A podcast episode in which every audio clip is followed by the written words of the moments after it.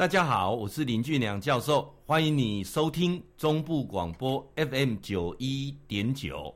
今麦这个单元叫做心情交流站嘛呢哈。那我们接下来谈哦，譬如说我们家族旅游、亲子旅游啊，那要去哪些地方啊？怎么去啊？为什么要去这个地方啊？这个是要大家来讨论的啊。呃，最不好的。亲子的旅游的方式，就是你决定了啊，呃，某人做了一个决定，就是去哪里去哪里去哪里啊，没得讨论啊，没得讨论啊。跟团还可以选哪一团呢？这个有时候你家如果是那种很专制式的旅游哈，我告诉各位，家庭的气氛不会变好啊。你开启衣瓜哈，相信我，每次出去旅游啊，或许看起来很开心，那一定在中间就开始吵架。那回来一定大家生闷气，甚至呢夫妻就开始冷战哦。阿吉那在旅途当过程当中去用拱去用怕无阿不啊。来，我们今天啊要来跟各位讲说，那旅游很重要的是去哪里、怎么去、为什么要去这些地方啊？我把它列出这几个点啊。我们家庭的旅游、亲子的旅游，一定要透过共同讨论啊，共同讨论。啊，包括要去哪里呀、啊？我们怎么去啊？开车去啊？坐火车去啊？坐坐这个大众公众工具去啊？还是说我们是健走啊？还是骑自行车啊？等等啊？那为什么要选这个地方啊？哦，这个很重要。为什么选这个地方？我发现哦，台湾的孩子啊，普遍一个最大的问题就是没有问题啊。孩子最大问题就是没有问题。教授啊，长期在大陆教书啊，给我一个最大也是最震撼的感受。大陆的孩子都很敢于问问题啊，台湾的孩子，因为台湾的大学生啊，基本上都没有什么问题啊。我公阿家大概干嘛就就触笔，按那触笔啊。来，你们看哦，两点啊，这个是我自己感觉到有那种压力。好，有时候我们为什么说跟大陆竞争的过程当中啊，会觉得他们都是狼性啊？大陆的学生哈，常常为了一堂课，他们会抢前面的位置。台湾的学生呢，我说的是大学生呢，他基本上前面的位置都会留给迟到的人坐，早到的一定坐后面。好，那在大陆哈，我只要问说有没有什么问题，哇，他们提的问题之多了啊，甚至有些问题是不成熟的问题，甚至有些是乱问啊，他们就是要举手啊，就是要让知让教授知道有他这个人的存在。那台湾的学生呢、啊？我每次问之后有什么问题啊？大家头都低的低低的啊！唯一只有问一个问题，请问教授，这题考不考？就问这个问题啊！好像来上课是为了考试啊！啊，所以这个心态是不一样的。那为什么是这样子？台湾我们是非常自由民主啊的体制，那对方是比较封建的，是比较保守的。那为什么我们孩子培养出来反而不一样啊？那当然，我相信从小开始，怎么样去培养，大家一同来参与。举个最简单的例子啊，你全家哈，大概能够大家踊跃讨论，就是去玩这件事情啊。我想吃什么菜，煮什么菜，这个就不大什么需要讨论的了啊。啊，什么有些你吃，有些你不他不吃嘛，对不对啊？这妈妈呀，只讲这爸爸的煮饭，然后再个啊，一开讲香，一开不讲香，对不对？三餐基本上大概讨论的机会就不是那么大啊。但是偶尔要出去玩，特别安排一次的亲子旅游。所谓的亲子旅游，是不是要让孩子能够去表达啊？譬如说他想去哪里，好，来，现在问题出来了，教授，我也想这么做啊。孩子说随便呐、啊，好，来问问你哦，起来给那对谁啊？什么问他都随便，或你问他不知道啊都可以啊。请问出了社会之后，他不是属于那种盲从性的吗？他不是属于那种没有意见的吗？他不是属于就是跟随者吗？请请问你是不是希望你孩子未来能够赢在未来？你的孩子未来是不是能够有主导，能能够自己的思维，甚至未来自己知道自己要干嘛？这怎么培养？这不是天上掉下来啊！这是借由这个机会。我再重申一次，不是为了玩而出去玩啊，为了玩而出去玩。啊，那是大人的世界啊！当然，然后出去，其实也不是不见得出去，你出去就放松啦，干不起来呢？那我们跟孩子出去玩，我把它改啊、哦，跟孩子出去玩，不是带孩子出去玩。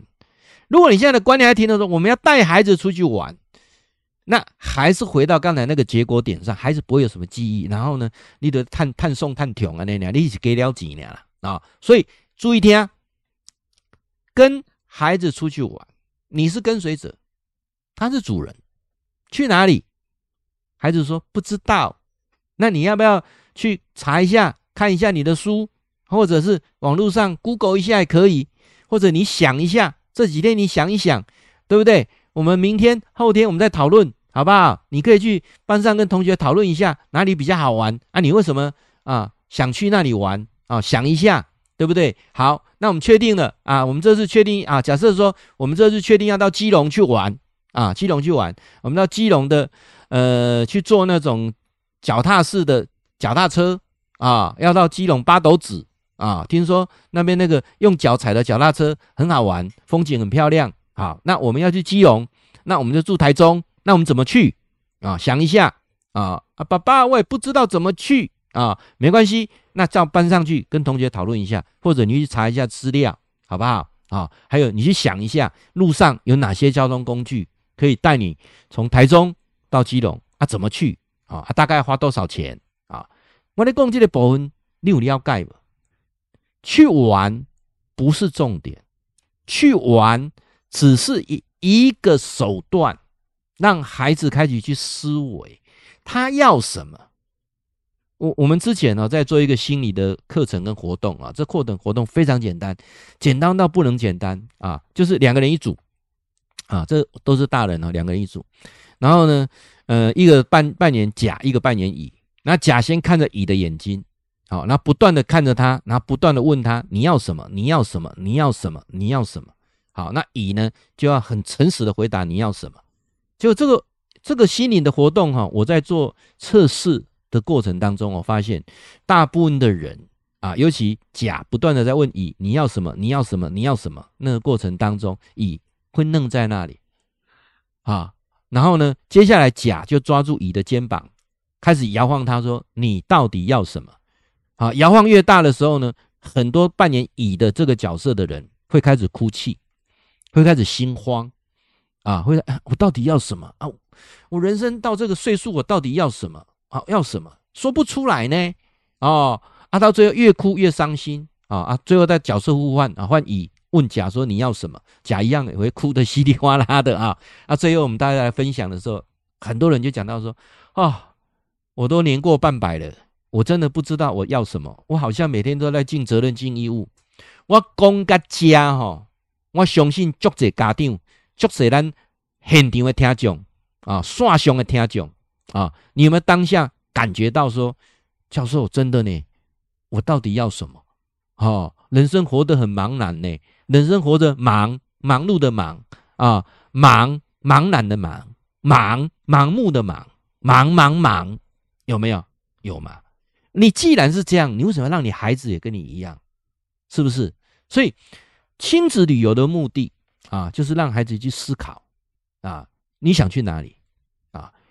每一次啊，每次的旅游，我相信，如果你愿意这么做，你孩子一辈子记住这一次的旅游。甚至两次、三次、四次，每次的旅游都让他丰富他的人生。所以从这一次的旅游开始，不要为了去哪里而去哪里啊！哎呦，那、现在接下来哈就要看樱花啦，看樱花哈，我们就上阿里山呐，阿里山去看樱花啦，然后就人挤人呐，是这样子吗？对不对？啊，不然呢、就是啊到武陵去了，武陵看樱花啦，然后不阳明山呐看樱啊看看杜鹃啊等等。你不要随波逐流嘛！啊，夏天就一定要垦丁，是这样子吗？啊，赶赶快坐船到小琉球，是这样子吗？对不对？哦，各位，所以说你从这次听我的演讲，我在空中跟各位讲的这些事情，刺激你有不同的思维。听一场好的讲座，最主要的目的是刺激你不同的思维。听一场呀讲座，如果是老生常谈。讲的拢是哆来咪啊，安尼都无什么意义啊！啊，再要讲一首哈啊，米雷咯，听起来不像赶快，但是还有个音乐的节奏啊。来，我们再看一下哈，各位，你要你的孩子怎么样？去哪里？怎么去？如何去？啊，这才是重点。这是你要跟孩子讨论的啊。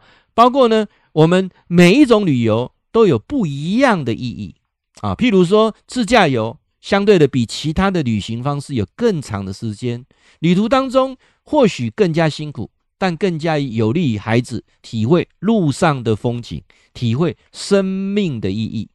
像坐飞机啊，虽然时间较短，但是也让孩子能够体会到天空的宽广和自由。